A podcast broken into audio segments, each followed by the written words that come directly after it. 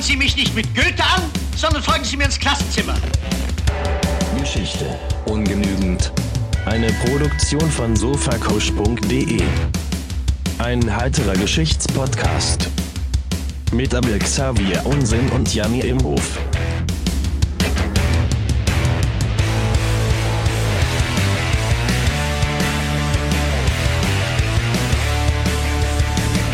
Wie ist das eigentlich rechtlich? Weißt du, das, gibt es da auch so eine Drei-Sekunden-Regel oder sowas, was man aus solchen Sachen zitiert? Wie wenn einem Essen runtergefallen ist oder was? Nein, es gibt doch, das ist doch, drei es Sekunden kommen die Bazillen und die Urheberrechtsstrikes. ja, die krabbeln darauf, genau. Äh, gibt es Oh, nicht diese, nee, nein, es gibt doch diese, diese, es gibt doch diese, ähm, wie heißt denn das? Die Sample, so ein Sample-Recht. ja, und Fair Use und so. Nee, keine Ahnung. Hallo und herzlich willkommen bei Geschichte ungenügend Fußnoten. Der Kurzfolge von unserem heiteren Geschichts- und Popkultur-Podcast mit meinem Dauergast und Mitpodcaster Abel Xavier Unsinn. Hallo. Hallo, Janni.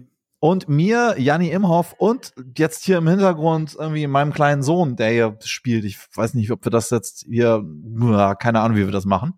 Vielleicht kriegen wir es irgendwie rausgeschnitten oder auch runtergemixt. Aber der ist gerade da. Ich habe hier Aufsichtspflicht. Neben Ja. Angstschweiß ja eins meiner liebsten deutschen Wörter. Aufsichtspflicht. da wird gleich der Mund feucht. Ja, gut, dass ich so einen Spitguard hier habe. Was wir Ähm, hier alle zwei Wochen machen, Janni, was machen wir alle zwei Wochen? Und Was wir, alle zwei Wochen Woche. machen, was wir alle zwei Wochen machen, ist keine große Episode aus der Weltgeschichte wie in unseren längeren Folgen, sondern hier in diesen Fußnotenfolgen reichen wir noch mal ein bisschen Sachen nach, die wir vielleicht in unseren langen Folgen vergessen haben oder machen Leserinnenbriefe von Leuten, die uns korrigieren wollen oder sonst irgendwie noch mal Ideen haben oder sagen, hier, guck mal, das und das hättet ihr aber noch mal beleuchten sollen, dann machen wir das immer noch mal. Und dann habe ich ja noch so ganz viele angefangene, unfertige Folgen, die nie im Leben äh, eine Dreiviertelstunde oder auch nur eine halbe Stunde hergeben, die aber vielleicht trotzdem ganz witzig sind.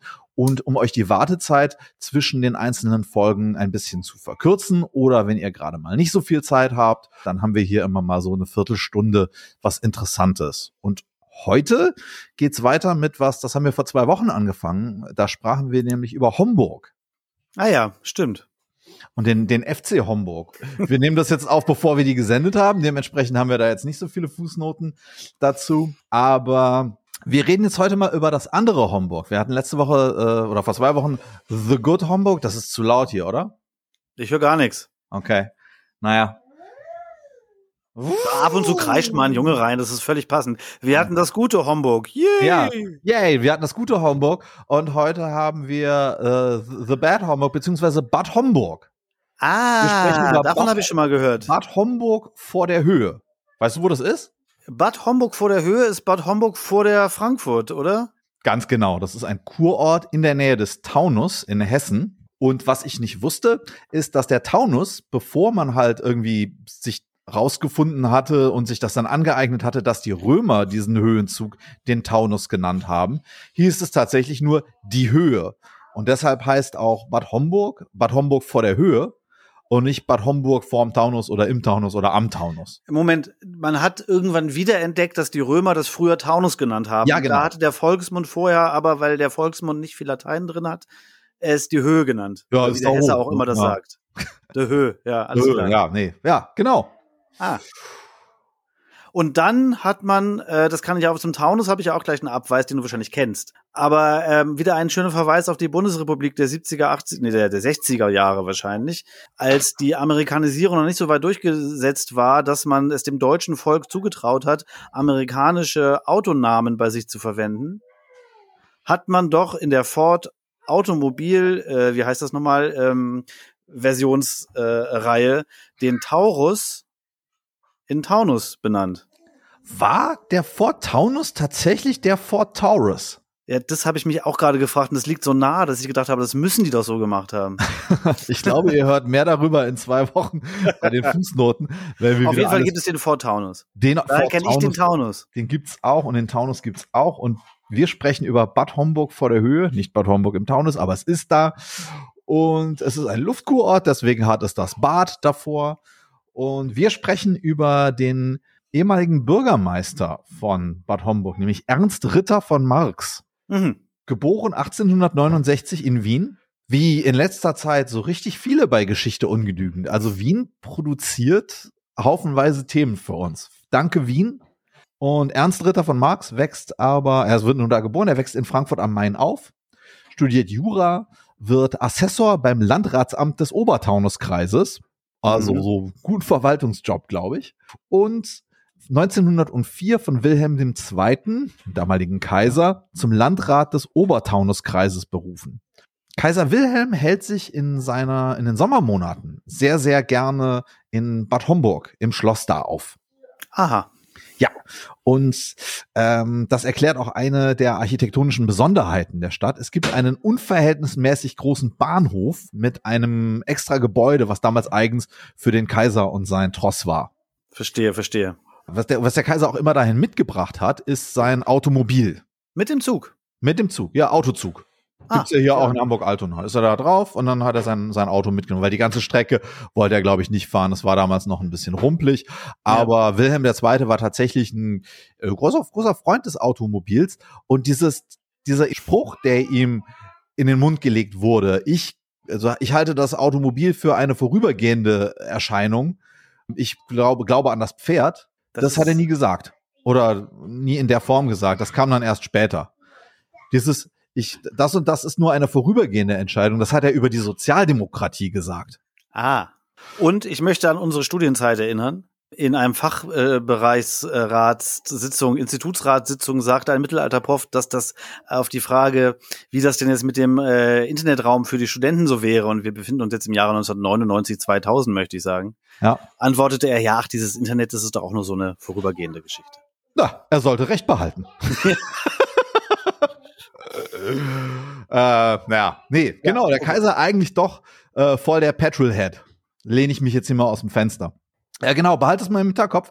Wir reden jetzt erstmal wieder über Ernst Ritter von Marx und der hat zu dieser Zeit die Aufgabe, die seit Ewigkeiten stagnierende Einwohnerinnenzahl von Bad Homburg anzuschieben. Okay.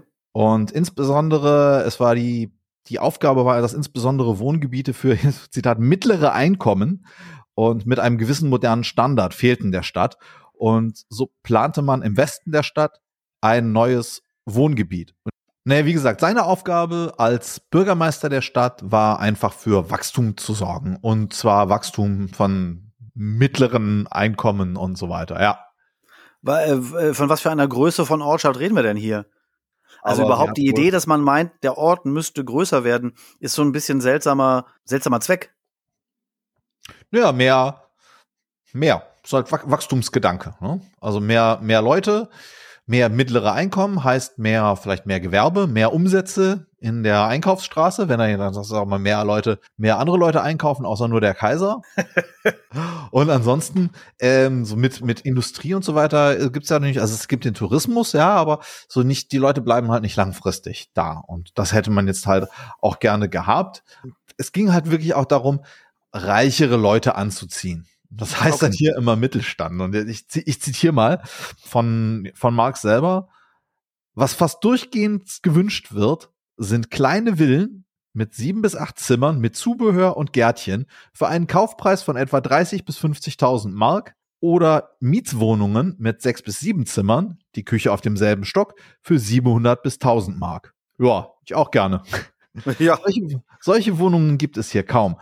Was wir von allen wünschen müssen, ist, die Leute, ist Leute des Mittelstandes heranzuziehen, die sich hier ansässig machen, das ganze Jahr bleiben, unsere Gewerbetreibenden in Nahrung setzen und an unseren Aufwendungen uns tragen helfen. Ah ja, sehr schön. Gut, und wo Sprich- kriegen die die jetzt her? Und zwar war dafür ein Gebiet im Westen der Stadt vorgesehen. Kann man sich Wir jetzt haben da ganz viele Influencer aus Berlin ein, einfliegen lassen.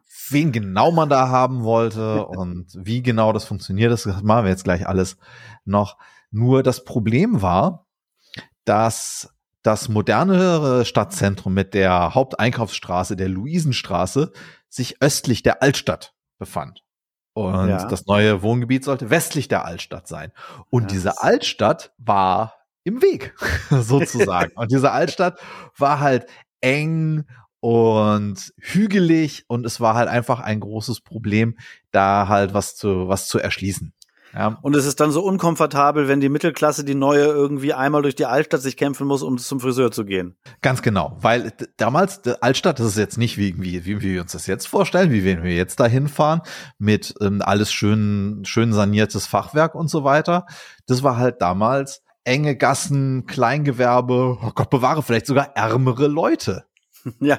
Die dann da lebten. Da gab es keinen modernen Luxus und so weiter. Das war halt ja eben, eben nicht das pittoresk touristische, sondern eben halt eine richtige Altstadt mit echten Leuten, die da wohnen und ja, vielleicht jetzt nicht so einen schicken Mittelklasse-Lebensstil führen. Äh, sprechen wir heute vielleicht über den Erfinder der Gentrifizierung. Werden die jetzt alle in die Altstadt reingesetzt und alles wird modernisiert? Nicht ganz. Die Idee hatte man nicht, dass man das jetzt noch aufwerten wollte. Da wäre eher der Ach so. Gedanke des, des, des Modernen. Also so die, Ja. die, nee, Gentrifizierung gab es da noch nicht, ist aber eine exzellente Vermutung. Was man halt noch, na, auch eine Option gewesen wäre, wäre halt den ganzen Bums abreißen. Ähm, dann hat man aber immer noch das Problem des Auf und Ab. Oder einen Tunnel bauen. Ah, Oder eine Brücke. und auf die Idee ist er gekommen. Ach, Und auf die Idee, auf diese äh, Art und Weise musste man viel weniger abreißen. Und Die der berühmte Kaiser, fand halt, und der Kaiser fand es halt auch super, weil dann konnte er mit seinem Auto auch da lang fahren oder lang gefahren werden.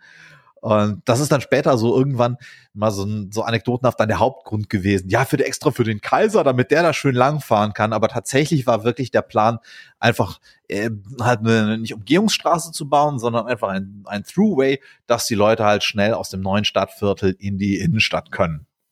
aha. Ja, damit das Ganze trotzdem noch was mittelalterlich aussieht, wurde da so ein Fake-Wachhäuschen äh, hingestellt, wie es früher so an den Brücken gab, als Brückenzoll erhoben wurde.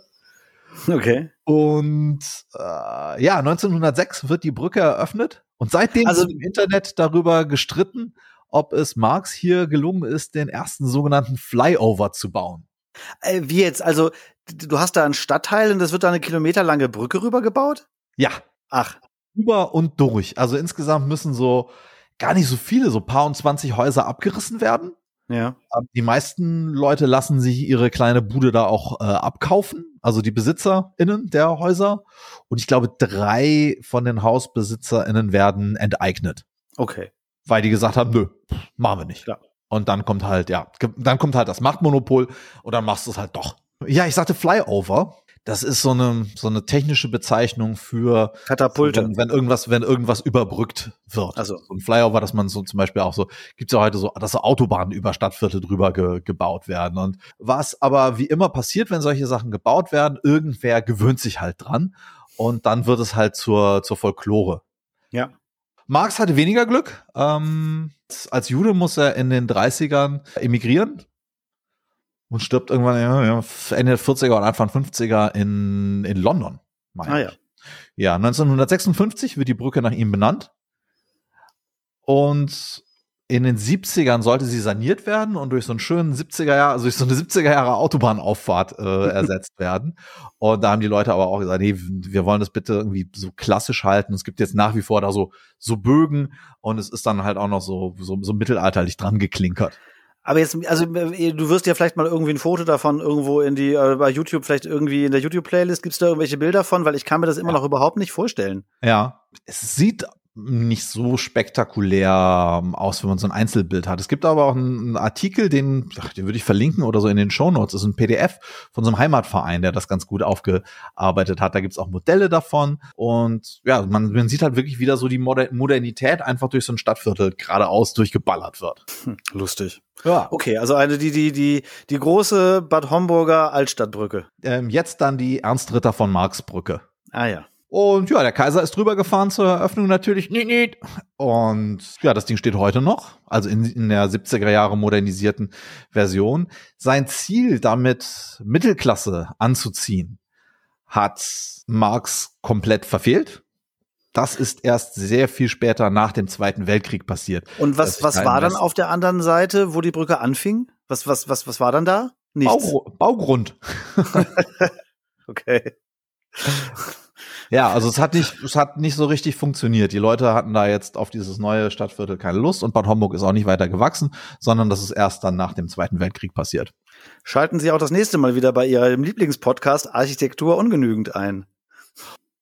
Ja, und das war das einzig Lustige, was es über Bad Homburg gibt. Das glaube ich auch. Ähm, die haben ja nicht mal einen Sportverein da, den man kennen würde, glaube ich. Wahrscheinlich gibt es also, das ist ja sowieso meine These, das ist ja eigentlich, jede Ortschaft hat ja zumindest in irgendeinem obskuren Sport mindestens einen Zweitligaverein. Okay, also jede ja. Ortschaft über 30.000 Einwohner. Bad Homburg, die Ja, Bad halt Homburg, doch so natürlich, die Bad, die, natürlich, die Bad Homburg Falken gibt's natürlich. Okay, äh, ich nehme an, ein US-Sport. Ja, meines Erachtens hat äh, äh, der äh, Teilnehmer eines unserer befreundeten Podcasts, hat dort einen Teil seiner Karriere verbracht, glaube ich. Was? Billy Bride hat mal in Bad Homburg gespielt. Dachte schon. Okay, müssen wir mal, müssen wir immer fragen. Also ich weiß, in Ja. seine Station ist Wien, wusste ich. Und da schließt sich wieder der Kreis mit Wien. ja, genau. Und das war im Prinzip die Geschichte des ersten oder vielleicht auch nicht des ersten Flyover, ähm, zu Deutsch eine Überführung. Aber es war zumindest eine der ersten Brücken dieser Art und wohl auch die erste Überbrückung eines Stadtviertels, einfach weil man darauf keinen Bock hatte. und ich glaube, es war so eine Mischung aus praktischen Erwägungen und auch so einem gewissen Klassismus, dass man da dieses Viertel, ja komm, ähm, fort mit Schrecken oder da bloß nicht da durch. Ja, sehr gut. Ja, Verrückte Ideen haben die Menschen. Absolut. Und natürlich, das, das, das andere, ich hatte es schon mal angedeutet, dann irgendwann entwickelt sich natürlich ein Lokalpatriotismus. Und es gibt äh, das Lichterfest einmal im Jahr in Bad Homburg und da spielt, da spielt wohl die Brücke auch ein, eine ganz große Rolle und da finden unter diesen Brückenbögen Kulturveranstaltungen etc. und so statt. Wird ja sehr geprägt werden, so ein Ort, durch so eine, durch so eine großes Bauding. Ganz genau. Erstmal ist es halt ein, äh, ein Ärgernis und, ein, äh, und eine Beleidigung fürs Auge. Aber wenn es halt lange genug steht, entwickelt sich halt ein Lokalpatriotismus und ein Geschichtsverein drumherum. Das Ja, ist ja bei genau. vielen so. Zum Beispiel auch bei der, bei der Bauruine in meiner, in, äh, in meiner Heimatstadt. Über die wir aber ein anderes Mal sprechen müssen, weil unser Viertelstündchen jetzt auch schon wieder rum ist. Ja, Danke für die Zeit und ja, ich hoffe, es hat euch ein bisschen Spaß gemacht und, und wir hören uns nächste Woche wieder mit einer Folge in voller Länge. Bis dahin bleibt uns gewogen. Du wolltest jetzt noch mal deine neue, deine neue Verabschiedung testen. ähm, nee. Ich habe keine neue Verabschiedung. Ich sage, ich bräuchte mal eine regelmäßige Verabschiedung, aber da ich nicht Wolfgang Lai heiße, kann ich nicht es auf Bye Bye reimen. Auf Wiedersehen und ja, nee. Um Gottes Willen. Ja, dann auf jeden Fall Alles super Gute. vielen Dank. Wir hören uns nächste Woche. Bleibt uns gewogen und bis dahin tschüss Abel, Tschüss, Janni. tschüss HörerInnen Tschüss alle. und bis bald.